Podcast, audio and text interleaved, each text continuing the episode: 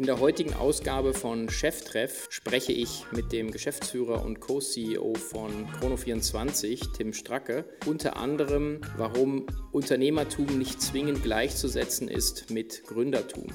Tim und sein Partner haben nämlich im Jahr 2010 anstatt ein Unternehmen im Bereich Luxusuhrenmarktplatz zu gründen, ein bestehendes Unternehmen gekauft, nach sehr eingehender Analyse und natürlich langen Verhandlungen.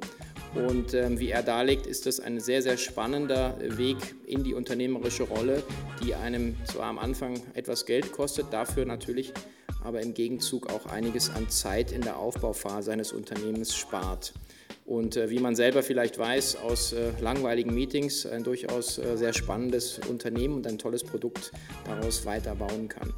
Zweites Thema, was wir beleuchten, ist das Thema Secondary, also den Teilverkauf von äh, Unternehmens- oder Gründungsanteilen ähm, und ähm, ja, wie Tim die ganze Sache sieht. Und daran anschließend natürlich auch dann die Frage äh, in der Rubrik wieder Put Your Money Where Your Mouth Is. Ähm, wie investiert eigentlich dann ein Tim Stracke mit dem Geld, was er da zwischenzeitlich dann, so wie man so schön sagt, behind the firewall gebracht hat. Also viel Spaß und enjoy. Herzlich willkommen zu Cheftreff, dem Future Retail Podcast von Sven Ritter. Im Gespräch mit den Machern und Innovatoren der digitalen Handelsszene.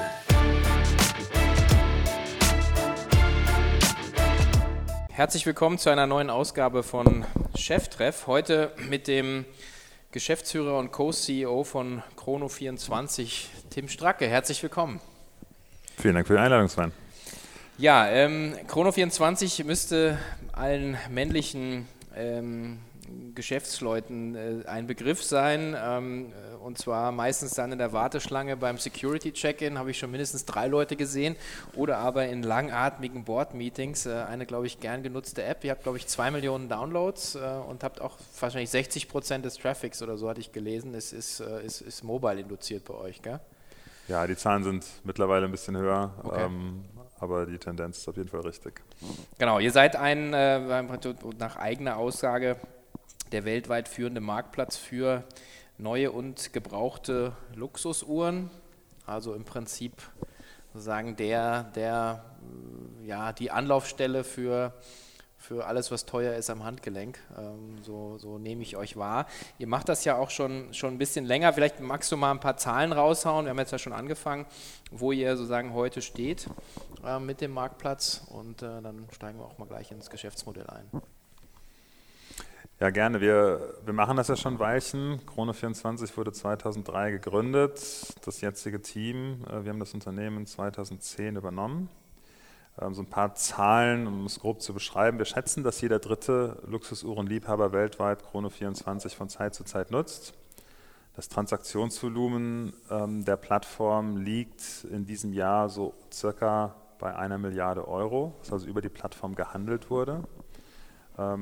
Unser, unser interner Umsatz ähm, ist natürlich ein bisschen kleiner, der hängt dann von den Gebühren ab, die Händler dafür bezahlen, um auf Chrono24 gelistet zu sein.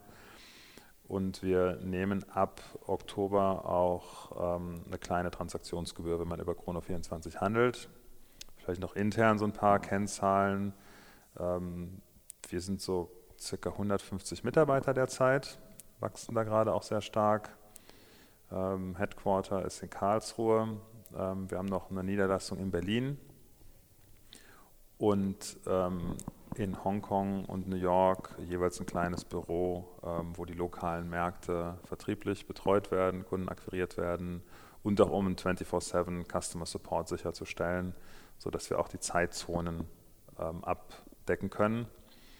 ja, Großteil des Unternehmens ist noch in Hand der Gründer, wobei seit zwei Jahren auch ein größerer Teil von einem amerikanischen Venture Capitalist äh, gehalten wird. Mhm. Ihr seid ja dann, ähm, im Prinzip Zielgruppe sind ja die, die Händler selber, oder? Die sozusagen äh, Uhren äh, vertreiben und dann sozusagen die Käufer, also Privatkunden wahrscheinlich, oder? So ein bisschen so die. Genau, ist im Prinzip sehr klassisch wie bei vielen anderen Marktplätzen auch, dass wir sowohl auf der äh, Supply- und Demand-Side, wie man immer so schön sagt, äh, eine Zielgruppe hat. Mhm. und wir aber ähm, auf beiden Seiten sowohl äh, professionelle Verkäufer, sprich Händler, als auch private ähm, Kunden adressieren. Mhm. Ähm, wir haben so 2300 ähm, Händler bei uns auf der Plattform, die ihre Uhren dort anbieten. Wir ähm, haben täglich so 350.000 Nutzer auf der Plattform, größtenteils natürlich Privatpersonen, die nach Uhren suchen. Wir haben aber auch einige 10.000 Privatverkäufer, die Uhren auf Chrono24 inserieren. insofern sind wir dann klassischer B2C, C2B, C2C, mhm. B2B Marketplace. Mhm. wir sind reiner digitaler Marketplace, das heißt, wir nehmen die Ware nicht in die Hand. Mhm. Wir ähm, unterstützen lediglich den Zahlungsvorgang über einen Treuhandservice und ähm, können damit auch sicherstellen, dass die Transaktionen ähm, sauber durchgehen. Und darüber hinaus äh, wählen wir die Händler auch sehr sorgfältig aus, die wir auf die Plattform lassen.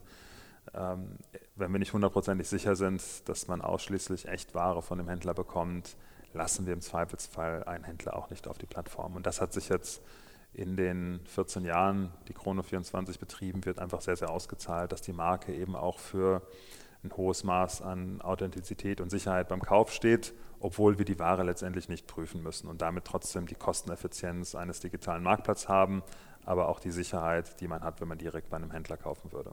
Es gibt ja so ähnlich wie bei, bei Büchern, glaube ich, auch ähm, über, über eine, eine, eine, Referenznummer bei, bei Uhren, glaube ich, ist das richtige, der richtige Begriff. Ja. Gibt, kann man ja das, das, das, Stück oder die Echtheit des Stücks auch, auch letzten Endes verifizieren, wenn man dann die pa korrespondierenden Papiere, glaube ich, da hat, oder?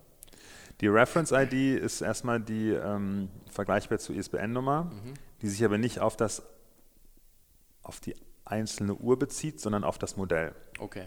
Also mit Reference ID mhm. kann man ähm, halt eine, ja, also die, die Rolex Submariner, aktuelles Modell, hat eine bestimmte Ref-ID und dann kann man halt dieses Modell definieren. Ähm, die Echtheit kann man halt über die ähm, Papiere, die halt von den Marken mit dazugegeben werden, ähm, auch verifizieren. Natürlich mit hohem Aufwand lassen sich auch die fälschen. Ähm, und bei vielen alten Uhren, bei Chrono 24 ist ein sehr großer Teil des Transaktionsvolumens sind eben alte Uhren. Ähm, alt kann ein paar Jahre alt sein, aber auch wirklich Vintage. Mhm. Mit 30, 40, 50, 60 Jahre alt. Da sind fast immer keine Papiere dabei. Ähm, das heißt, da ist es schon wichtig, dass man von einem vertrauenswürdigen Händler kauft, was wir eben halt auch, auch, auch sicherstellen, dass man also auch weiß, von wem hat man gekauft. Ähm, ein Händler, der seit vielen Jahren bei Chrono 24 dabei ist da kann man mit an Sicherheit grenzender Wahrscheinlichkeit einfach sagen, dass dann auch die Uhr echt ist. Weil wenn irgendwas bei Chrono 24 mhm. passiert, fliegt der Händler eben raus. Mhm. Die, die, ähm, der Schwerpunkt liegt dann damit schon so auf, auf Pre-Loved gebraucht oder Vintage, weil sie sagen ja auch, und das hatte ich glaube ich auch in einem Interview gesehen, auch die Neuware ja dann auch äh, doch von den Markenherstellern auch ein bisschen ja, zumindest auf der Supply-Side auch ein bisschen stärker reglementiert ist, glaube ich. Ne? Sagen, was da in den Markt kommt und wer die an die Ware kommt letzten Endes, oder? Ganz genau. Also das ist erstmal das ist richtig. Der Fokus ist Pre-Loved, ein Begriff, den wir auch sehr gerne benutzen. Mhm. Ähm, Vintage und Pre-Owned im Prinzip. Ähm, äh, aber es gibt auch Händler, die Neuware bei uns verkaufen.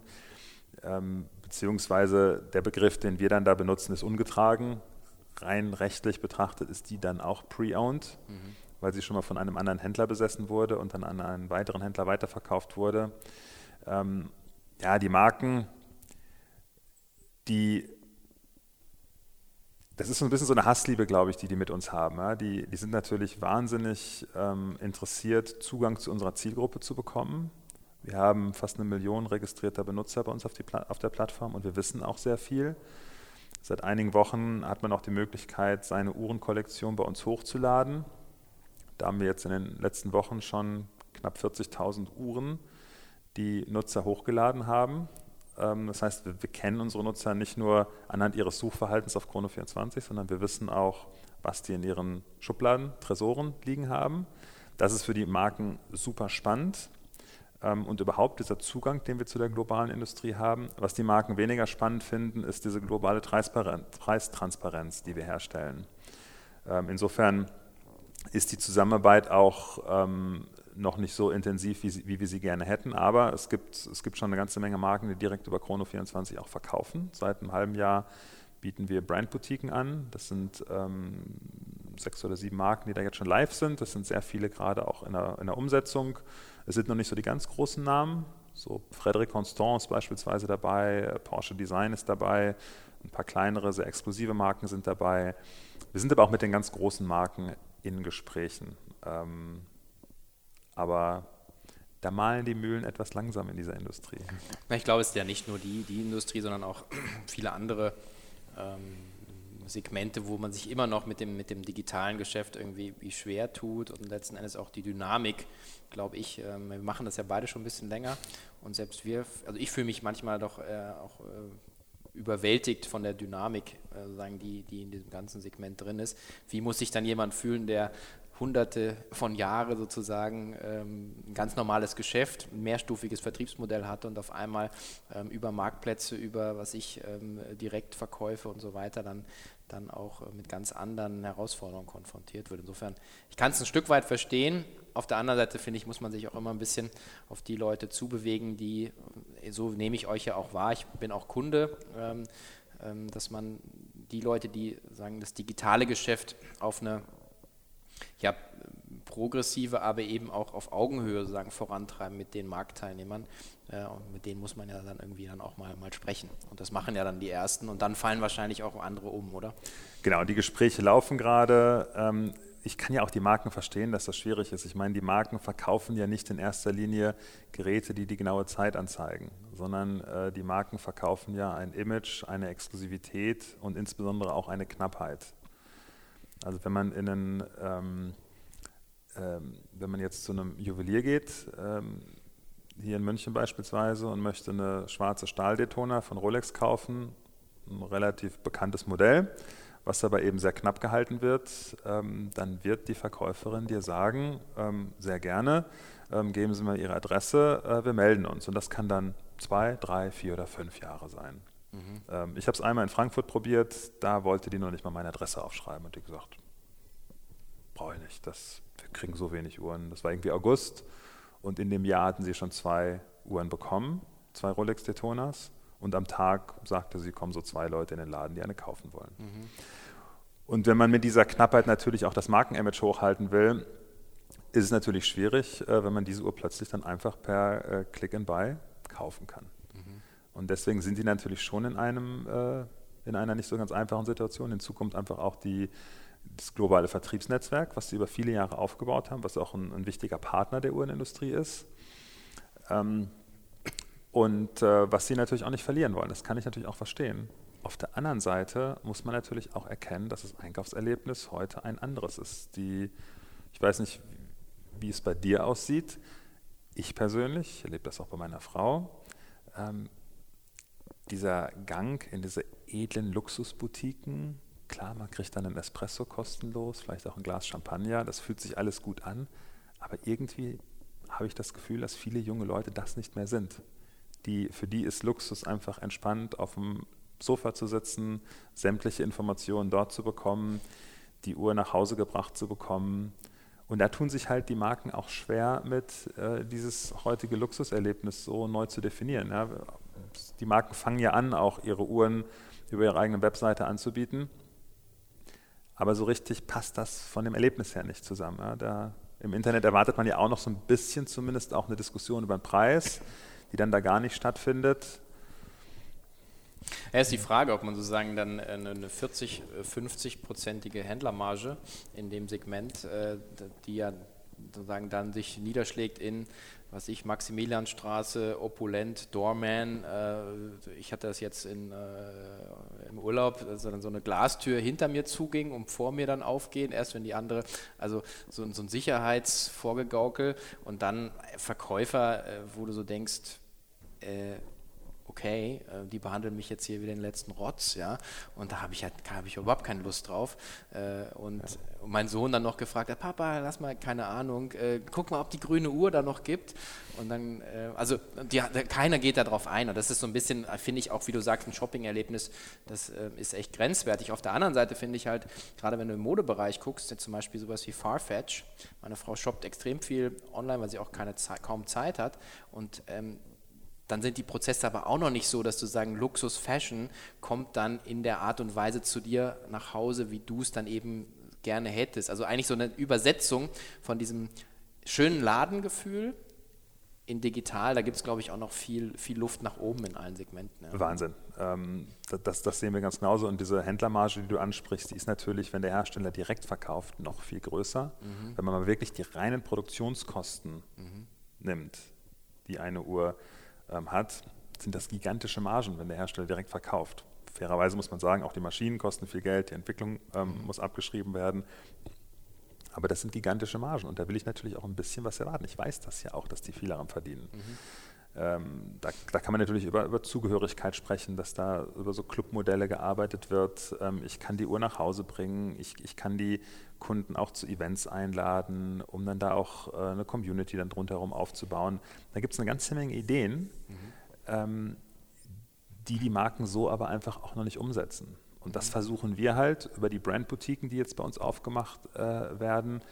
Ähm, klar, da kann man jetzt direkt eine Uhr beim Hersteller kaufen, aber das ist auch nur der allererste Schritt, sondern wenn wir jetzt beispielsweise sehen, wir haben von einer sehr, sehr exklusiven Marke, ähm, meinetwegen 30, 40 ähm, Kunden ähm, in, in Dubai und Umgebung, äh, die immer wieder nach diesen Uhren suchen. Das sehen wir halt an unseren Daten dann können wir die immer zum Abendessen einladen und können sehr exklusives Abendessen mit Sammlern machen, die sich für eine ganz bestimmte Marke interessieren. Eventuell die Marke schon gekauft haben, vielleicht aber auch noch nicht gekauft haben und seit einem halben Jahr um diese Uhr herumzirkeln. Ja, solche Dinge kann man tun. Die Marken wollen nach außen hin nicht mit Preisdiscounts ähm, verbunden werden, was wir auch verstehen können. Sie haben trotzdem aber auch ein Bedürfnis, mal ähm, Restanten zu verkaufen. Ja. Und auch da haben wir Möglichkeiten, ähm, Kunden anzusprechen. Wir haben das jetzt gerade mit Frédéric Constant, ähm, haben wir mal so eine Kampagne gemacht, wo ganz explizit Kunden angesprochen wurden, die Frédéric Constant Uhren auf ihrer Merkliste hatten, wo wir ganz genau wussten, die wollen solche Uhren haben und haben denen dann ganz besondere Angebote gemacht. Diese Angebote können teilweise Discounts sein, aber manchmal sind diese Angebote auch ein Abendessen, Abendessen mit der Gründerin, eine Hotelübernachtung und eine Abholung der Uhr, wenn das jetzt eine ganz besonders teure Uhr ist. Da kann man extrem viel spielen und das diskutieren wir gerade mit den Marken. Also da wird sich auch eine Menge tun in den nächsten Jahren und wir finden das sehr, sehr spannend. Ja, ich denke, das ist genau das Richtige, um zu sagen, dieses, die digitale Kraft der Daten sozusagen dann zu gießen in, in, äh, in Erlebnisse oder in, in exklusivere Events oder in, in wirklich ähm, ja, mundgerechte Aufbereitung für, die, für diese Subzielgruppen, ja, oder diese die Kohorten, die du dann ja irgendwie dann auch bauen kannst. Also das ist schon, ähm, schon spannend. War denn das, da würde ich eben gerne jetzt mal so den Schwenk machen auf, den, auf die, die, die unternehmerische Entscheidung, da eigentlich reinzugehen, weil ich, ich kenne dich ja auch schon länger, also Disclosure, wir kennen uns seit 99, wir hatten mal den, den denselben äh, Angel Investor, ähm, also als ich mit So Plus loslegte, dann kennen wir uns von, von EO, von der Entrepreneurs Organization, wo wir beide stark involviert waren. Und, ähm, ähm, und ich, ich nehme dich ja eben als, als so ein Serienunternehmer ja auch, äh, kenne ich dich ja auch. Und ähm, die Entscheidung damals bei Chrono24 war ja ähm, keine Gründung, also in dem Sinne. Also wir waren 2.3 und ihr seid 2.10 rein, das heißt, ihr habt, habt ein Management Buy-in gemacht sozusagen. Und das würde mich einmal mal interessieren, was war da die Überlegung? Also warum diesen Schritt, ähm, warum nicht gründen etc. Da haben wir uns lange mit beschäftigt und auch viel darüber diskutiert. Also, dass ja viele immer denken, wenn sie Krone 24 sehen und uns als äh, Geschäftsführer, äh, dass wir so von der Uhrenliebhaberseite irgendwann unser Hobby zum Beruf gemacht haben. So ist es nicht. Äh, da reden wir auch ganz offen drüber. Ähm, Dirk und ich und, und Michael, die wir Chrono 24 ja, in Anführungsstrichen gestartet haben, ähm, haben schon sehr lange vorher zusammengearbeitet und unsere eigentliche Passion liegt eher bei Marktplätzen, Online-Marktplätzen. Ne? Da haben wir da haben wir uns damals auch kennengelernt. Ähm, da hattest du dich für Tierfutter entschieden. Äh, wir haben uns für Geschenke entschieden. Deine Entscheidung war auf jeden Fall die bessere. Oder es war einfach deutlich besser exekutiert, wahrscheinlich beides. Ähm, jedenfalls haben wir da äh, zwei Jahre lang äh, eine extrem steile und sehr teure Lernkurve gehabt. Ähm, und ähm, ja, haben einfach so diese, haben gelernt, wie Online-Marktplätze funktionieren, wie man sie baut, wie man sie betreibt, vermarktet. Ähm, das sind ja sehr komplexe Geschäftsmodelle, ähm, weil man an zwei Fronten gleichzeitig halt ähm, arbeiten muss und an beiden Seiten erfolgreich sein. Und erstmal am Anfang ja bei der, der, jeweiligen Seite, Nachfrage oder Angebot, nichts bieten kann. Ne? Der Erste, der auf die Plattform geht, für den ist es relativ uninteressant. Ja, und, und für, die, für die, genau, und, und, und der Käufer, der wird auch erstmal ähm, in einem leeren Marktplatz äh, relativ enttäuscht sein. Aber diese Modelle mögen wir. Und da hatten wir auch vorher dann einen Marktplatz für Geschenke. Wir hatten danach einen Technologiedienstleister für Price Comparison Engines und haben schon immer gesagt, ähm, beim nächsten Mal, ähm, also der Price Comparison Dienstleister, da, da, hatten wir keine eigene Marke. Da haben wir die großen Preisvergleiche mit Produktdaten und Angebotsdaten versorgt. Und da haben wir schon immer gesagt, es ist deutlich besser, im Internet musst du den Kunden besitzen. Das macht den Wert aus. Also es ist gar nicht so, dass diese ähm, Schaufelhersteller wie im Gold Rush ähm, das große Geld machen im Internet, sind es schon diejenigen, die auch wirklich vorne den Kunden besitzen. Das hatten wir damals nicht bei dem Unternehmen. Mentasys, später Pangora hieß das Unternehmen, haben gesagt, beim nächsten Mal wollen wir vorne mit dabei sein. Und Uhren fanden wir schon immer cool. Und wir haben uns damals auch als Uhrenliebhaber bezeichnet und haben dann gesagt, naja, ein Marktplatz für Luxusuhren, das war ein Thema, was wir lange in Erwägung gezogen haben. Und haben dann äh, bei eBay das mal uns genauer angeschaut, haben auch ein paar andere Kategorien noch analysiert und waren dann völlig umgehauen, als wir gesehen haben, wie groß das Transaktionsvolumen von Luxusuhren bei eBay war. Weil wir der Meinung waren, dieses Geschäft gehört nicht in die Hände von eBay. Und wir hatten 2009, als so diese Entscheidungsphase war, auch die Meinung, dass eBay die besten Tage hinter sich hat. Das ist ja so nicht eingetreten. eBay hat sich ja danach auch gar nicht so schlecht entwickelt, zugegebenermaßen teilweise durch PayPal. Wir haben damals gedacht, eBay verliert jede Kategorie an Spezialisten. Das ist nicht passiert, aber eBay hat einige Kategorien an Spezialisten verloren. wir hatten den ganz starken Glauben, Uhren gehört dazu. Und da haben wir dann überlegt, kaufen wir oder gründen wir? Die ursprüngliche Idee war, wir gründen. Dann haben wir den Markt weltweit recherchiert, um zu schauen, wen es in diesem Markt schon gibt. Erst dann haben wir überhaupt Chrono24 gefunden. Also im Februar 2009 haben wir Chrono24 entdeckt und haben dann fast ein Jahr ähm, mit den Eigentümern verhandelt, ähm, auch mit uns selbst und überlegt, treten wir gegen Chrono24 an oder kaufen wir sie raus? Wir hatten auch schon eine Brandname, mit der, mit der wir gegen Chrono24 angetreten wären. Eines der Probleme war, dass uns die Gründer von Chrono24 das nicht so richtig geglaubt haben, dass wir gegen sie erfolgreich geworden wären. Mhm. Und das hat sich in einen relativ hohen Preis damals in einen wiedergespiegelt. Ein weiterer Nachteil war, dass einer der beiden Eigentümer hauptberuflich MA-Berater war. Und das ist auch noch ein Tipp, den ich den Hörern hier mit auf den Weg geben kann. Äh, kauft nie ein Unternehmen von MA-Beratern. Das ist grundsätzlich immer teurer. ähm, und es war teuer, wir haben es trotzdem nie bereut. Aus mhm. damaliger Sicht war es wirklich sehr teuer, ähm, aber wir haben es nie bereut, das muss ich auch nochmal ganz offen sagen. Das heißt, ihr habt aber schon auch, ähm, ja, dann auch, ich meine, Gründen ist sozusagen wird ja immer gesagt, das ist ein, ein risikoreicher Schritt. Aber zu sagen, man kauft ein, ein bestehendes Asset, ähm, ist ja dann auch nochmal, äh, weil dann sozusagen du ja auch nicht weißt, sozusagen, ist alles so, wie das verkauft wird, ja, du zahlst dann einen Preis und dann äh, die Motorhaube wird eigentlich dann erst gelüftet, sozusagen, wenn, wenn die Tinte trocken ist und das Geld gezahlt ist eigentlich, oder?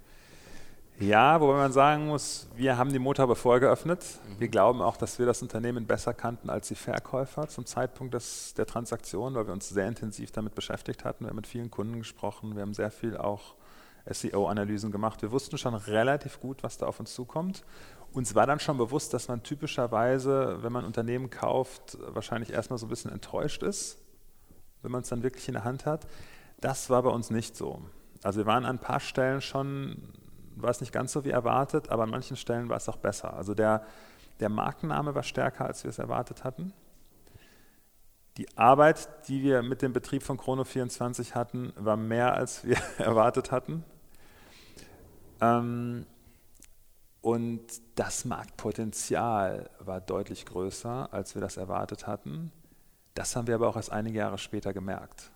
Das war uns selbst zum Zeitpunkt der Transaktion noch nicht bewusst. War das jetzt so eine Lifestyle-Entscheidung, zu sagen, ja. hey komm, wir kaufen jetzt so eine Company für geile Uhren und machen dann schön äh, drei Jahre ein bisschen rumschippern und verkaufen es dann wieder? Oder? Ja, das war damals so. Also wir haben damals schon gedacht, ähm, es war jetzt keine Lifestyle-Entscheidung, weil wir schöne Uhren cool finden, sondern es war ähm, schon ursprünglich als ein Unternehmen gedacht, ähm, was klein bleibt, was als Unternehmen wahnsinnig viel Spaß macht, nur mit super Typen zusammenarbeiten, Ähm, und das ist auch ein Vorwurf, den wir von unseren Mitarbeitern äh, sehr lange immer wieder bekommen haben. Also wir haben am Anfang gesagt, ja, so 10 bis 20 Leute wollen wir werden. Und dann behalten wir ein kleines, feines Unternehmen, was sehr viel, sehr profitabel ist und allen sehr viel Spaß macht. Und irgendwann haben wir dann gesagt, naja, vielleicht werden es 20 bis 30 Leute. Ja, und dann haben wir nach, einem, nach zwei Jahren haben wir die Zahl mal so auf 50 erhöht. Aber wir haben es immer sehr, es sollte immer ein sehr kleines Unternehmen sein. Und deswegen sind die Leute auch zu uns gekommen, also das, das auch vom Style her cool fanden. Es war jetzt nicht so Lifestyle im Sinne, wo wir wollen nicht viel arbeiten, aber schon ein Unternehmen, was, was auch langfristig klein, beschaulich und familiär ist. Und irgendwann ist uns einmal bewusst geworden, wie viel Potenzial dahinter steckt. Und dann ist es halt auch richtig groß geworden. Aber die, äh, die ursprüngliche war, genauso, wie du es gerade gesagt hast. Ähm, Gründen und, und, und Kaufen ist etwas, also wir haben beides in Erwägung gezogen. Wir sind vom Typ schon eher Gründer und emotional hat sich das auch wie eine Gründung angefühlt. Mhm. Ähm, wir haben halt am Anfang einen großen Asset-Deal gemacht. Ähm, aber ich finde, das ist etwas, was viele Gründer viel zu wenig in Erwägung ziehen, sich auch über eine Akquisition ähm, in einen Markt reinzukaufen. Weil diese ersten drei bis sechs Monate einer Unternehmensgründung machen wahnsinnig viel Spaß, da ist viel Adrenalin, viel Euphorie. Und dann kommen aber doch drei, vier sehr harte Jahre. Und das ist vielen Gründern nicht bewusst, die auch manchmal gar nicht so viel Spaß machen. Du weißt das, äh, wie hart das sein kann. Ähm, und ich hatte es halt vorher auch schon einmal erlebt, erlebt habe auch das Scheitern erlebt, was mir auch sehr viel Demut mitgegeben hat.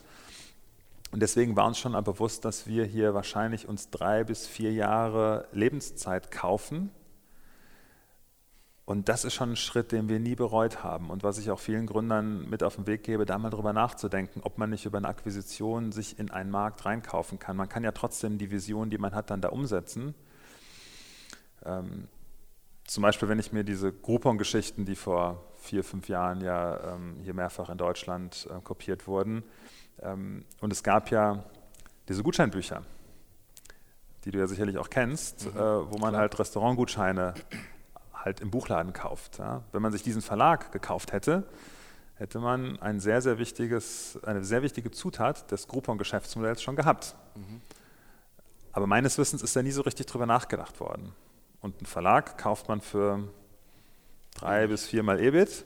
Ja. Ähm, und das Groupon-Geschäftsmodell ließ sich, ließ sich sicher damals für zehnmal Umsatz weiterverkaufen. Mhm. Und allein wenn man sich mal diese Bewertungsdifferenzen anschaut, ähm, na, wir mussten Chrono 24 damals auch teuer bezahlen. Wir haben es getan. Ähm, aber es hat uns einfach drei bis vier Jahre Vorsprung gebracht. Auf Umsatz oder auf EBIT? das war eine lustige Diskussion. Also wir mussten einen hohen Multiple ähm, auf, und uns wurde immer gesagt, das ist doch ein fairer Multiple aufs EBIT.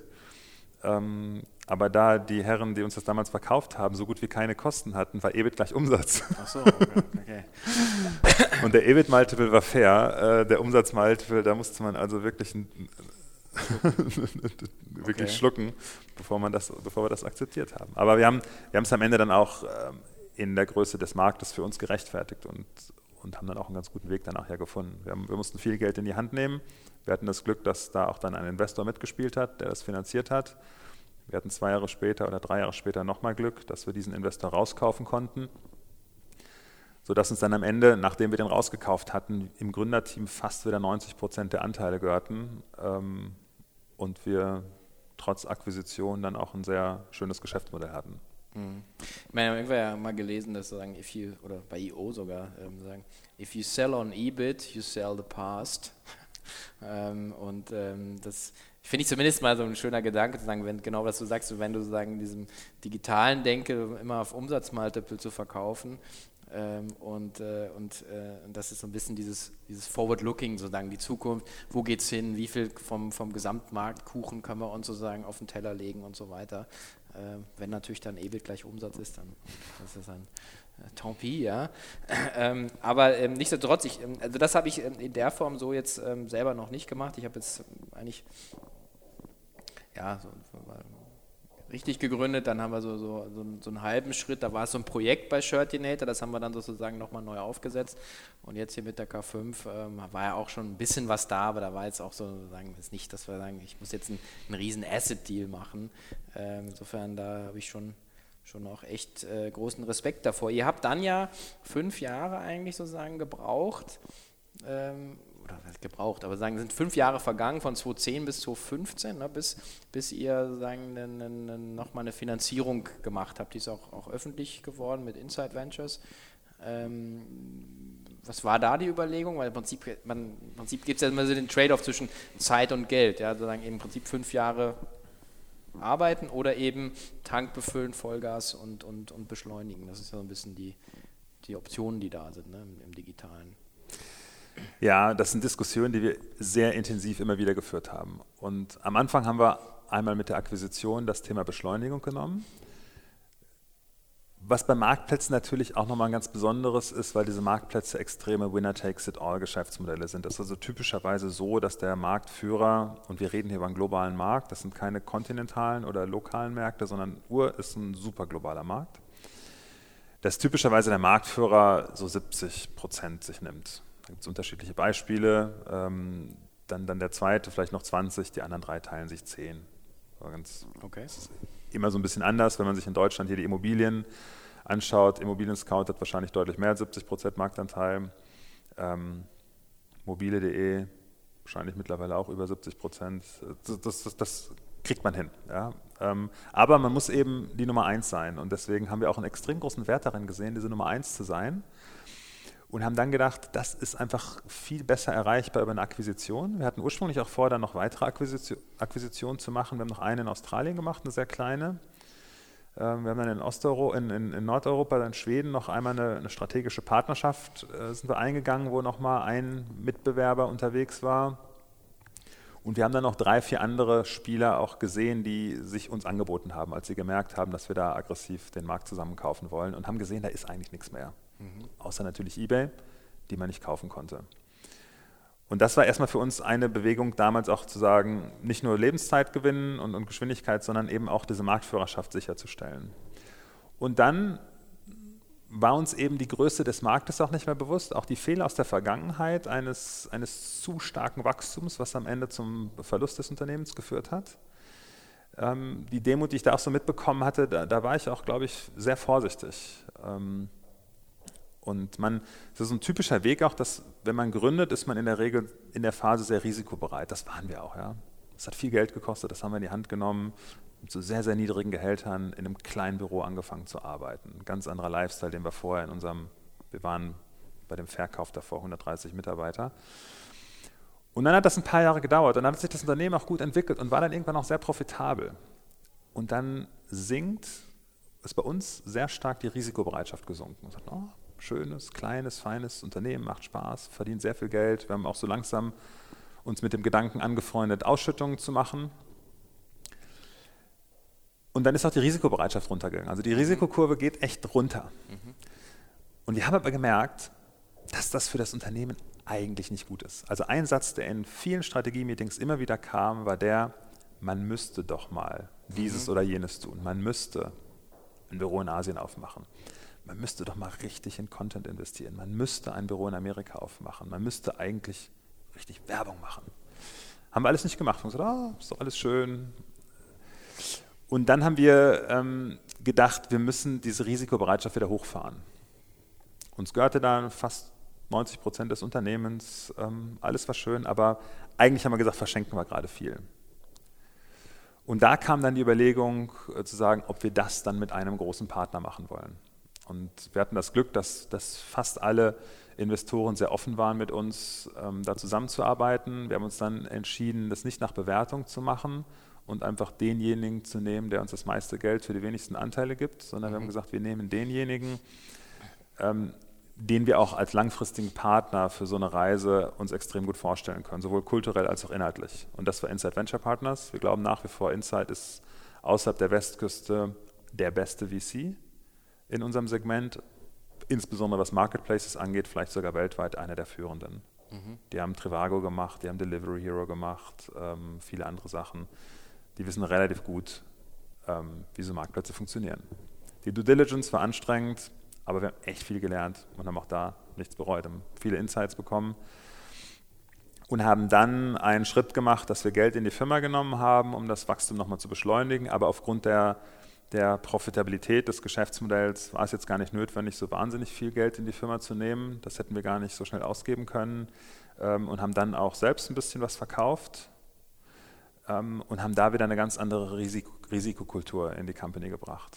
Und das ist auch etwas, was ich gerne hier den, den Hörern auch mit auf den Weg geben möchte da mal drüber nachzudenken. Das muss man sich natürlich überlegen, wann ist der richtige Zeitpunkt. Ja. Sicherlich nicht ein Jahr nach Gründung. Ähm, und auch etwas, was ich finde, was in der europäischen oder gerade in der deutschen Venture Capital Landschaft noch nicht so angekommen ist, mhm. dass ein, eine Secondary Venture Capital Transaktion ähm, auch dem Investor helfen kann. Wir haben viele Investoren hier in Deutschland erlebt, wir haben mit keinem richtig in Deutschland am Ende verhandelt, aber viele haben gesagt, wir kaufen Gründern keine Anteile ab. Das mhm. halten wir für falsch. Wir wollen ein hohes Interessenalignment. Aber man muss auch bedenken, dass man ein Interessenalignment irgendwann nicht mehr hat, wenn das Unternehmen sehr profitabel ist. Mhm. Weil der Investor will ja eigentlich gar keine Profits, der will ja Wachstum. Mhm. Ja. Und so ist dann dieser Schritt zustande gekommen. Wir haben Anteile verkauft, äh, wir haben Geld in die Firma genommen und wir haben dann auch einen anderen Wachstumspfad eingeschlagen. Sind jetzt heute 150 Mitarbeiter und zu einem Zeitpunkt der Entscheidung waren wir 35. Das ist jetzt zweieinhalb Jahre her. Mhm. Naja, diese Secondary-Diskussion ist, so ein, äh, ist so ein bisschen genau wie du sagst. Also ist letzten Endes äh, die, die sozusagen ehrlich drüber sprechen.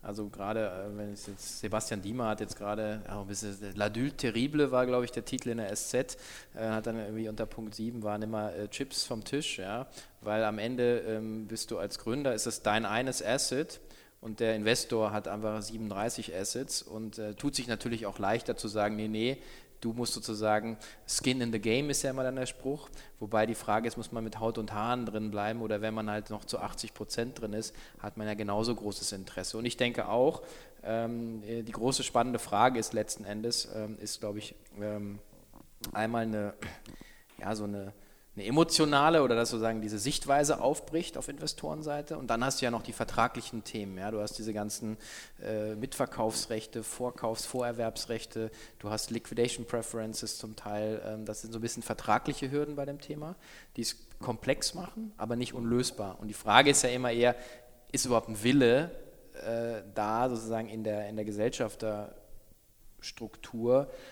so einen Schritt eigentlich auch möglich zu machen. Wenn die jetzt 90 Prozent gehören, ist natürlich was anderes, dann kannst du dir denjenigen suchen, der den Deal mit dir machen möchte. Wenn die aber nur noch 30 Prozent gehören, du sagst, du möchtest gerne 5 Prozent verkaufen, weil sich ja auch über sieben oder zehn Jahre persönliche Situationen ändern. Leute heiraten, kriegen Kinder, äh, ähm, wollen setteln, was ja ehrlich gesagt gut für eine Company ist, wenn ein Typ sagt, er möchte jetzt da ein Haus bauen und möchte, äh, also dann hat er ja auch nochmal ein ganz andere äh, Incentive, dass das, wo er seine Zeit reinsteckt, auch funktioniert. Also da gibt es, glaube ich, viele positive Beispiele auch, ne, dass das so funktionieren kann.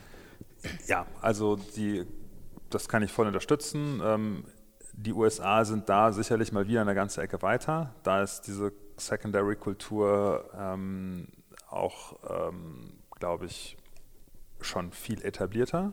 In Deutschland ist mein Gefühl, gibt es nicht so viele ähm, Kapitalgeber, die sich auf Secondaries äh, konzentrieren. Ähm, da wird sich hoffentlich auch in den nächsten Jahren hier ein, bisschen was tun. Ähm, das Vertragliche ist, glaube ich, sehr gut lösbar. Ich meine, dem Gründer kann es ja egal sein, wenn das Vorkaufsrecht ausgelöst wird. Dann kaufen es halt die Mitgesellschafter, das ist dann ja auch ein Secondary. Die Liquidationspräferenzen, wenn die Verträge vernünftig strukturiert sind, ziehen in der Regel ja nur beim richtigen Exit. Mhm. Sonst hat man keine guten Gesellschaftsverträge gemacht. Typischerweise ziehen die erst bei 75 Prozent Gesamtverkauf, ähm, also 75 Prozent des Gesamtunternehmens. Das sollte auch unkritisch sein. Also vertraglich ist es, glaube ich, in der Regel immer hinkriegbar. Es ist eher eine emotionale Sache, mhm. wo sich Gesellschafter, neuer Kapitalgeber und Gründer einfach einigen müssen. Und da, glaube ich, muss man schon darauf achten, dass es wohl ähm, dosiert ist also was natürlich auch nicht passieren darf, dass der Gründer die Lust am Unternehmen verliert, weil er plötzlich ähm, anfängt, seine Zeit in Business Angel Investments zu verbringen. Das ist natürlich auch gefährlich. Der Gründer muss schon nach wie vor einen großen Appetit haben und eine hohe Risikobereitschaft. Das ist ja das, was der Investor auch will. Der will ja einen, einen Gründer mit einer hohen Risikobereitschaft und, und auch viel Appetit. Aber wie gesagt, die Risikobereitschaft kann auch kippen, wenn ein Unternehmen äh, sehr profitabel wird. Und dann ist auch kein Alignment mehr zwischen Investor und Gründer da, weil der Gründer sagt, ach, eine schöne Ausschüttung, das reicht mir. Ist ja auch so ein bisschen so der, die erste Kiste Gold ist immer am wertvollsten. Die zweite und dritte ist für den Gründer gar nicht mehr so lebensverändernd wie die erste. Aber für den Investor ist ja typischerweise der erste Euro genauso viel wert wie der am Ende des, des Investments, der fünf Millionste Euro, sagen wir mal als Beispiel. Ähm, für den Gründer ist es ein Riesenunterschied, ob er 0 Euro kriegt oder sagen wir mal ein bis zwei Millionen, um jetzt einfach mal irgendwelche Zahlen in den Raum zu stellen. Ähm, aber der Unterschied zwischen 2 Millionen und 10 Millionen, der ist gar nicht mehr so groß.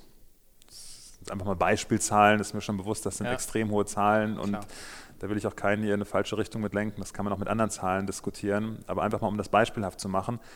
Und um da ein Interessen-Alignment hinzukriegen, sind häufig Secondary-Transaktionen sinnvoll, aber sie müssen zum Alter des Unternehmers passen, zur Le Lebenssituation des Unternehmers, das sind alles immer sehr individuelle Entscheidungen. Und da gibt es sicherlich auch, also ich kenne auch Fälle, äh, wo Gründer große Secondaries gemacht haben und 18 Monate danach war das Unternehmen pleite da wurde da nicht richtig hingeschaut. Das darf natürlich nicht passieren. Genau das Gleiche passiert dann ja, wenn du, wenn du sagst, du hast äh, irgendein Corporate kauft irgendein Startup und du hast einen Earnout, da kannst du die Uhr noch stellen. Äh, zwei Tage vor dem Earnout äh, kommt dann die Mail rein. Übrigens bin jetzt nur noch unter meiner privaten E-Mail erreichbar. Also das ist, glaube ich, immer so ein Incentive, genau wie du sagst, wie steuerst du eigentlich sozusagen noch eine, eine Geilheit bei einem, bei Gründer? Wobei ich ja auch äh, aus, aus vielen Gesprächen ja auch ähm, die meisten Leute sagen, ja, sie sind sie sind eigentlich nicht monetär getrieben als Unternehmer. Also natürlich will man, will man irgendwo mal eine, Kiste, eine Kiste Gold äh, sozusagen hinter die Firewall äh, bringen. Aber die meisten wollen eben unternehmerischen Erfolg, glaube ich, auch, auch, auch sehen. Und der, der kann ja in vielen Formen kommen. Also er kommt meistens nicht äh, ein Jahr nach Gründung, er kommt meistens nicht fünf Jahre nach Gründung. Er, ist auch immer wieder ein neues Spiel, wie du sagst. Jetzt hast, habt ihr ein ganz anderes Setup im Unternehmen, 150 Mitarbeiter, äh, weltweite Präsenz ja, und so weiter. Das ist ja ein komplett anderes Spiel, als, als ihr damals sozusagen 2009 euch den Markt angeguckt habt. Also ich glaube, da gibt es auch immer andere Herausforderungen, die man sich dann letzten Endes stellen muss. Und dann glaube ich schon, dass eine Diskussion sagen, wie sieht denn dann die Gesellschafterstruktur eigentlich aus oder äh, sagen, dass, dass, dass, dass man die führen kann, führen sollte. Also ganz kurz nur, wir hatten ja auch äh, die Diskussion, äh, führen wir ja auch ähm, aus dem K5-Netzwerk äh, und ähm, sind da auch ja, so dran, ähm, dieses Thema auch von unserer Seite zu bespielen, dieses Secondary-Thema, weil wir einfach genau daran glauben, weil wir glauben, es gibt extrem viel Gelegenheiten, dass Leute Teile mal verkaufen wollen. Ich halte das Segment für extrem spannend, jetzt E-Commerce bezogen, Marktplätze etc., da jetzt einzusteigen, perspektivisch auf 15 oder 20 Jahre da dabei zu sein, weil aus meiner oder Jochens Sicht geht die Reise eigentlich da jetzt erst los. Ja. Und das ist auch einer der Gründe, warum wir, warum wir das Thema auch, auch verfolgen und deswegen auch einer der äh, sagen, Gründe, warum ich gerne das Gespräch auch mit dir suche, weil ich weiß, ihr habt das genau diese Überlegung da jetzt äh, für euch eben angestellt. Ähm, wo, wo, du sagst Spiel, ähm, das, das trifft es, glaube ich, ganz gut. Also was motiviert einen Unternehmer? Das ist natürlich ein großes Unternehmen aufzubauen und, und nicht nur für den Kunden, sondern eben auch für die Mitarbeiter.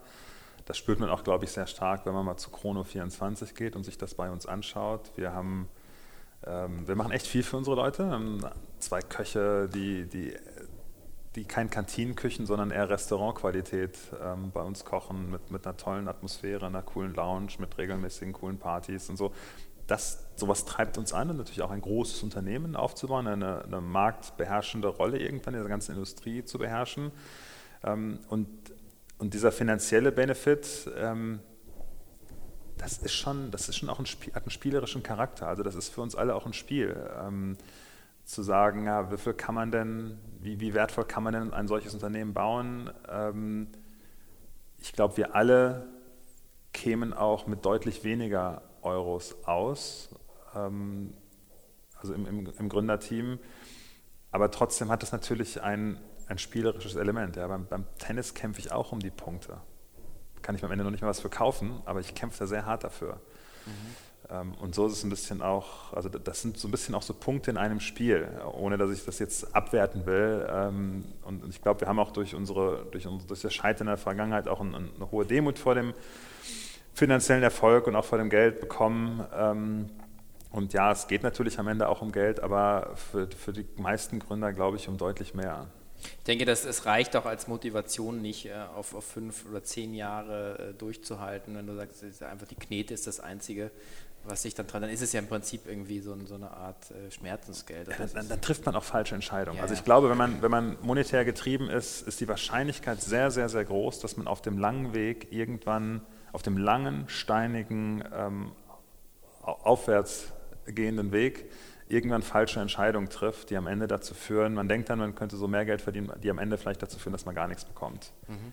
Die Erfolgswahrscheinlichkeit ist halt echt immer noch gering. Und äh, der Faktor Glück spielt da so eine große Rolle. Ja. Uns war das auch nicht bewusst vor sieben Jahren, dass wir da irgendwann mal 150 Mitarbeiter ähm, haben würden. Bei dem allerersten Unternehmen 1999, äh, da haben wir mit solchen Zahlen geplant und waren weit davon entfernt, sie zu erreichen.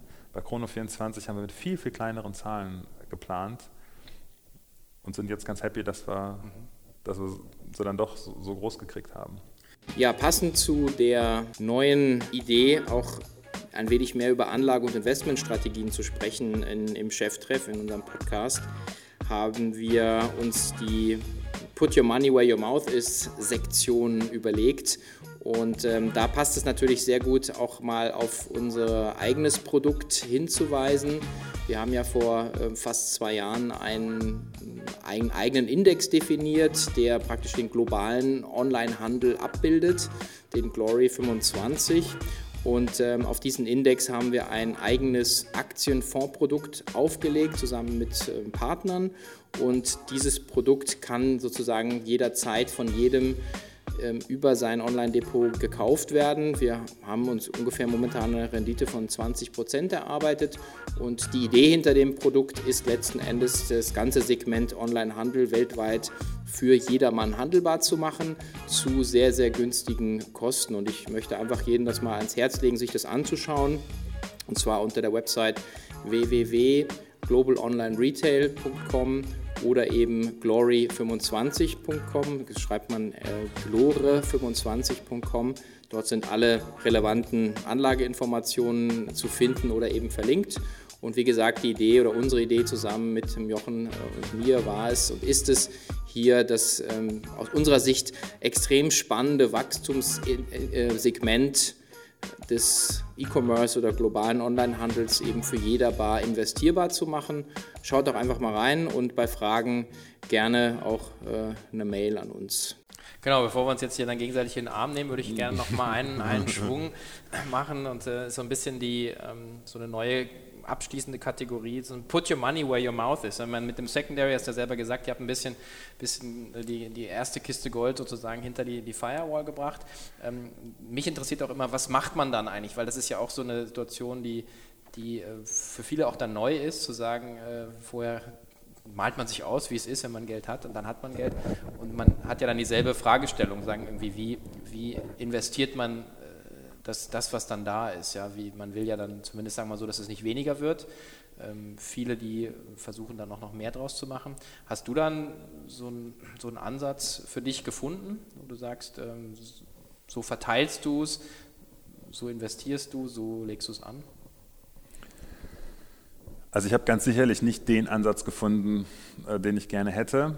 Hm, ich habe halt schon, ich habe damals das Unternehmen, wo ich eingangs kurz drüber gesprochen habe, Mentasys, das haben wir an Pangora verkauft. Das waren jetzt keine Unsummen, das war nicht life-changing, das war eher car-changing. Aber es war am Ende doch eine Summe, die mir ermöglicht hat, ermöglicht hat, mich mal ein bis zwei Jahre ganz entspannt damit zu beschäftigen, was ich als nächstes mache. Wenn ich dieses Geld damals nicht gehabt hätte, hätte ich ganz sicher eine andere Entscheidung getroffen und hätte mich nicht auf Chrono 24 eingelassen. Mhm. Weil eben Chrono 24 gar nicht so monetär getrieben war. Da hätte ich, glaube ich, schon auch äh, monetär getriebener entschieden damals. Sondern ich habe dann eher mich für das interessante Geschäftsmodell entschieden. Aber was ich eigentlich sagen wollte, ähm, ich habe jetzt durch den Secondary, wo wir ein paar Anteile verkauft haben, 2015 und 2006 und dann der Earnout 2008, wo wir schon mal ein bisschen was verkauft haben. Ich habe das jetzt zweimal erlebt. Also einen ganz großen Fehler, den ich auch gleich zweimal gemacht habe, also ich gehöre leider nicht zu der Kategorie, die aus Fehlern immer lernt, ähm, ist, ähm, direkt nach einem Exit trifft man meistens sehr, sehr schlechte Investitionsentscheidungen. Mhm. Und was mich besonders frustriert, ich habe das damals beim ersten Mal, also 2006, habe ich echt schlechte Investments gemacht, weil man aus dem eigenen Erfolg heraus gedacht, naja, wir hatten das Glück, das werden andere auch haben, also investiere ich da jetzt und will mit dabei sein. Dann habe ich das Geld verloren. Rückblickend war das jetzt eine überschaubare Summe. Damals hat es mich schon richtig geärgert. Das war auch richtig viel, also schon mehr Geld aus damaliger Perspektive. Und dann war mir schon bewusst, ja, direkt nach dem Investment ist immer die gefährlichste Entscheidung. Ja? Und dann, nach, nach einem Exit, das ist immer mhm. die gefährlichste Phase, wo man mhm. viel Geld verliert. Und dann habe ich es gleich nochmal gemacht, 2015. Also eines der ersten Investments, die ich direkt danach gemacht habe, ähm, war nach neun Monaten weg. Okay. Wirklich null. Ah, du bist aber auch Gründungsinvestor in, in einem Glory-Fonds. Äh, insofern, das war jetzt keine so schlechte Entscheidung. Nee, nee, das war nicht direkt danach, sondern da habe ich mir dann ein bisschen mehr Zeit genommen. okay. Und ähm, äh, da bin ich sehr happy, dass ich dabei bin, muss ich sagen. Ähm, also was ich so für mich erkannt habe, ist, ich habe mich schon auch ein bisschen damit beschäftigt, also mit dem Thema Asset-Diversifikation. Wo, wo, ich, wo ich sehr, sehr stark dran glaube, ist einfach eine, eine starke Asset-Diversifikation, also dass man in unterschiedlichen Assets investiert. Ähm, das Zweite ist, wo ich sehr darauf achte, ich versuche sehr kostengünstig zu investieren. Also Investments, die hohe Kosten verursachen, das ist ja schon mal Geld, was einfach per se weg ist. Ja. Ähm, das versuche ich auch immer zu vermeiden. Ich bin schon, ich bin schon bereit, hohe Risiken einzugehen. Ähm, und da ist es so, dass ich glaube, dass mein privater Lebensstil deutlich unter meinen finanziellen Möglichkeiten ist. Also ich, das mögen jetzt andere vielleicht ein bisschen anders sehen, aber ich glaube, ich, ich führe ein relativ bescheidenes Leben in Relation zu dem, was, in Vergangenheit, was ich in der Vergangenheit unternehmerisch verdient habe. Und bin deswegen auch da bereit, Risiken einzugehen, weil ich auch sage, naja, wenn es schief geht, muss ich meinen Lebensstil nicht äh, einschränken, weil es vorher schon jetzt nicht zu, zu, zu üppig war. Ja.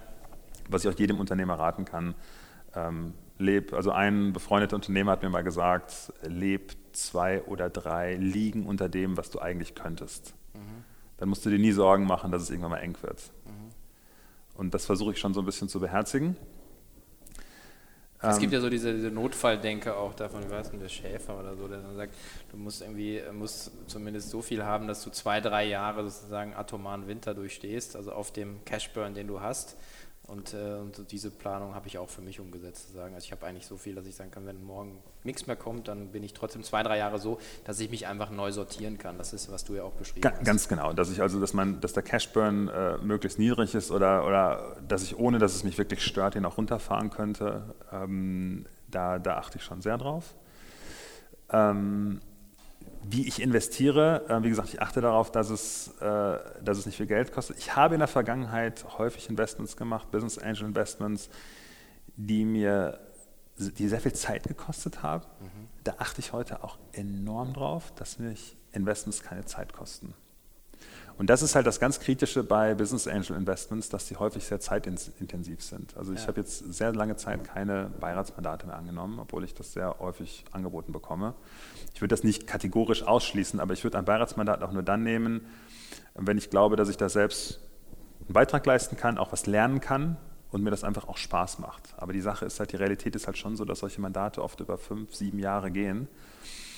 Ähm, und das muss man sich schon gut überlegen, wie lange machen einem solche Mandate dann auch Spaß. Ja. Ähm, also da achte ich sehr drauf. Und ich versuche schon so zu investieren, ähm, wo ich mich auch gut auskenne.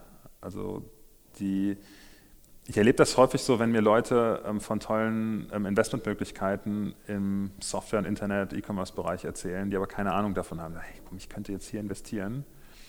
Und wenn man eine Branche nicht wirklich versteht, sieht es meistens gut aus. Ja, gerade so im Medizintech-Bereich, Biotech-Bereich, da können einem Gründer was erzählen. Mhm. Ähm, natürlich hört es sich immer toll an, wenn einer plötzlich eine Idee hat, äh, äh, ein Krebsmedikament ähm, zu entwickeln, was auch wirklich funktioniert. Aber wenn man in der Branche drin ist, merkt man, naja, so einfach ist es dann doch nicht. Ja. Und das ist mir schon wichtig, dass ich zumindest so eine tiefe Kenntnis habe oder mich mit Personen darüber austauschen kann, ähm, dass ich so dieses, so einfach ist es ja doch nicht, dass ich diese Denke auf jeden Fall schon auch habe. Und da fällt dann echt einfach auch viel raus, weil ich das in den allermeisten Bereichen einfach nicht habe. Also selbst im, im Internetbereich gibt es viele Segmente, wo ich einfach keine Ahnung habe. Also mhm. Gaming, klar ist das super dabei zu sein, aber ich traue mir das nicht zu, da die richtigen ähm, Spieler rauszufiltern. Online-Marktplätze, ja, das traue ich mir zu. Ja. Dummerweise ist die Realität so, durch meine Kenntnis ist es oft so, dass ich dann auch echt viel ablehne. Weil ich sage, ja, sieht gut auf auf, auf den ersten Blick, aber ja. auf den zweiten, dritten Blick wird das und das wahrscheinlich nicht funktionieren. Um es so, so mal ganz grob zu sagen, ja, ich mache Business Angel Investments, aber echt wenig, echt selektiert. Mhm. Ähm, Immobilieninvestments machen mir nicht so wahnsinnig viel Spaß. Mhm. Ähm, deswegen will ich da wenig mit zu tun haben. Immobilienfonds sind in der Regel zu teuer. Da lasse ich dann die Finger von. Das heißt, bei Immobilien mache ich, wenn ich da Investments mache, typischerweise so Club-Deals mit, mit Menschen, die ich gut kenne, mhm. wo ich weiß, die kümmern sich drum, wo ich dann noch ein gutes Vertrauen habe, ähm, aber wo ich jetzt nicht selbst äh, äh das Telefon abnehmen muss, mhm. äh, wenn die Toilette verstopft ist. Ja. Heiligabend. Ja. Ja, ja die, die, ähm, also ich mache gar keine Angel Investments mehr. Ich habe mir auch die Finger verbrannt, weil ich genau aus der Zeit, äh, Zeitschiene dann noch äh, Dinge, die ich nicht einschätzen kann. Und ich habe dann auch irgendwann mal gemerkt, ich, ich kann mir gar nicht so ein großes Portfolio aufbauen, wie ich eigentlich bräuchte. Und ähm, ich, ich habe ja mit meiner eigenen Tätigkeit ja schon so ein Risikoprofil, äh, muss ich sagen, ich muss ja auch noch, auch noch mein Vermögen, was ich mir sozusagen hart, sauer erarbeitet habe, dann sozusagen noch, noch in sowas reinstecken. Also zumindest meine Denke, ja, da mache ich lieber, mache ich, mache ich lieber andere Sachen. Ähm, aber ähm, ich kenne auch viele, die, die es sehr, sehr erfolgreich machen, die dann aber eben auch sehr viel Zeit da reinstecken. Also ich glaube, ganz ohne Zeit äh, ist, das, ist das extrem schwierig. Ich sehe es ja auch an, an man Beiratsmandaten, wie du es ja sagst, wo man nicht investiert ist, äh, wo man aber trotzdem gefordert ist. Und wenn man dann nochmal investiert ist, ist man ja doppelt gefordert. Äh, insofern bin ich, da, bin ich da eigentlich ganz bei dir. Vielleicht eine spannende Frage ist, kam aus dem Team hier bei uns, ähm, was ist denn eine Uhr als Anlagemodell? Oder ähm, was, ich meine, wir hatten vorhin im Vorgespräch gesagt, Rolex ist im Prinzip eigentlich wie eine eigene Währung. Ja, da kann man wahrscheinlich nicht viel falsch machen. Aber ist sowas, würdest du sowas als Anlageobjekt ähm, sehen? Machen ja auch viele. Ja? Ja, es machen ganz, ganz viele äh, und die allermeisten verdienen damit kein Geld. Ähm, die, ähm, die sich damit auskennen, verdienen da, glaube ich, ganz gut Geld mit, aber da muss man sich schon richtig, richtig gut auskennen. Es ist halt so, dass es wie bei vielen Gütern auch, wenn du die neu im Laden kaufst, die Wahrscheinlichkeit, dass du mit so einer Uhr als reines Investment Geld verdienst, die ist schon echt gering. Weil die Modelle, wo das gut funktioniert, die Stahldetona von Rolex oder die Nautilus von Patek Philippe, ähm, die sind erstmal relativ teuer, die Uhren. Und die kriegst du halt nicht. Mhm. Oder wartest halt fünf Jahre. Und da musst du halt erstmal auch diese teure Händlermarge verdienen, ähm, um, äh, um so eine Uhr mhm. profitabel dann weiterverkaufen zu können. Ist etwas anderes, wenn du Vintage-Uhren kaufst. Also wenn du jetzt eine, eine Uhr kaufst, die vielleicht 5, 15 oder sogar 25 Jahre alt ist. Da ist natürlich dann erstmal nicht mehr so eine große Händlermarge, insbesondere wenn du die von Gebraucht, von, von privat kaufst. Auch auf Chrono 24 sind die Margen bei den Händlern deutlich niedriger als jetzt in der Maximilianstraße. Ähm, aber da musst du dich schon auch gut auskennen. Mhm. Der große ähm, Vorteil bei einer Uhr ist, ist halt, ja, sie ist halt schön. Ja, wenn du Spaß dran hast, dann hast du die am Handgelenk. Und bei mir ist es so, wenn ich diese Uhr anschaue, das ist jetzt zugegebenermaßen noch dazu ein Geschenk zu meinem 40. Geburtstag, habe ich immer ein gutes Gefühl. Es fühlt sich immer gut an. Ich schaue auf die Uhr und es fühlt sich irgendwie gut an. Man muss die Sachen auch hernehmen übrigens. Ne? Ich glaube, ich bin auch nicht so ein Typ, der sagt, ich kaufe mir das und lege mir das dann in den Schrank.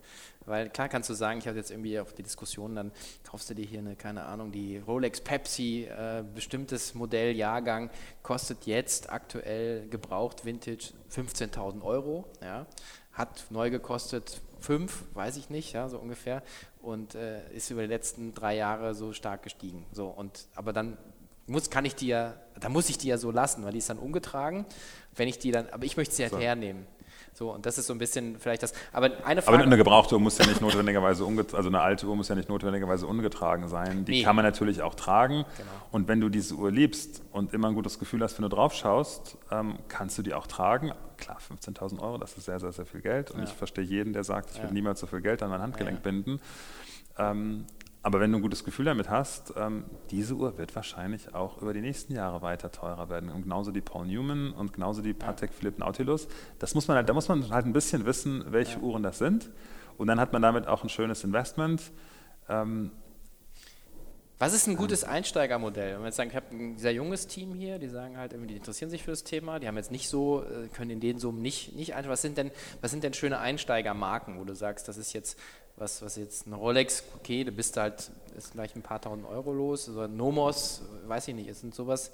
Also ich finde Nomos sind echt schicke Uhren, mhm. gerade in der Internetbranche sieht man ja echt viel. Ja. Ähm, da gibt es, glaube ich, schon die ersten Modelle für unter 1000 Euro, so das okay. typische Abi-Geschenk und es sind gute Uhren. Mhm. Klar, es ist eine, eine Marke, die auch sehr stark Marketing mäßig ähm, geführt wird. Ähm, aber wenn einem die Uhr gefällt, mhm. Ist eine Nomos, finde ich, ein super Einsteigermodell, gerade für sehr junge Leute. Mhm. Auch in meiner Familie tragen einige Rolex, äh, Nomos. Das ist eine tolle Uhr. Ähm, ich finde, ich finde auch so Tag Heuer eine, eine, gute Marke für einen Einstieg. Irgendwie so eine Carrera von Tag Heuer. Ähm, kostet schon ein bisschen mehr. Ähm, ansonsten finde ich aber auch immer sehr gute Einsteigermodelle zu sagen, ich kaufe mir eine fünf Jahre alte Uhr mhm. Ähm, oder eine zehn Jahre alte Uhr. Wenn man da sich vielleicht auch ein bisschen beraten lässt, ähm, da ist der Wertverlust schon echt gering. Also die, äh, die kann man wahrscheinlich, wenn man nach drei Jahren merkt, sie ist es irgendwie doch nicht, ähm, kann man die häufig auch für einen ähnlichen Betrag weiterverkaufen. Ähm, und ähm, ein Tipp, den ich auch mit auf den Weg geben würde, ist, ähm, ruhig ein Jahr sich Zeit zu nehmen. Also die meisten Uhren, die ich mir gekauft habe, sind jetzt auch gar nicht so wahnsinnig viele, ähm, aber ich habe da oft auch so mich so ein Jahr mit beschäftigt. Und wenn ich so nach einem Jahr die immer noch richtig, richtig cool fand, immer wenn ich sie irgendwann am Handgelenk gesehen habe, gedacht, eigentlich sollte die an meinem Handgelenk sein, wenn das nach sechs, zwölf, 18 Monaten noch der Fall war, dann war es in der Regel auch nach vielen, vielen Jahren noch eine Uhr, die, äh, die sich gut angefühlt hat. Also ich würde mir viel Zeit lassen, Okay. Ich würde ähm, am Anfang durchaus erstmal wenig Geld ausgeben und wenn die Uhr, die ich haben möchte, einfach zu teuer ist, dann kauft man sich halt eine gebrauchte. Mhm. Was sowieso in den meisten Fällen ähm, wahrscheinlich sinnvoll ist, weil wenn, wenn er das emotional nicht stört, dann ähm, hat man da ja, die Uhren halten ja ewig, ja. Und dann, dann, wenn die fünf Jahre alt ist, dann ist das in der Regel kein Problem und sie kostet vielleicht nur die Hälfte. Und wie gesagt, es gibt ja einen großen Marktplatz, wo man solche Uhren findet. Da werden wir wahrscheinlich den einen oder anderen von euch dann äh, hoffentlich demnächst äh, wiedersehen und wieder treffen. Ähm, ich bedanke mich sehr, sehr herzlich für deine Zeit äh, und das echt tolle Gespräch. Ich glaube, einer der längsten äh, Cheftreffs, die wir jetzt hier aufgenommen haben. Also ein, ein, vielleicht auch ein Beispiel oder ein, ein Beleg dafür, dass ich also wahnsinnig viel selber auch gelernt habe. Also vielen Dank, Tim, und äh, freue mich auf ein Wiedersehen und wünsche und dem Team sehr viel Erfolg mit Chrono 24.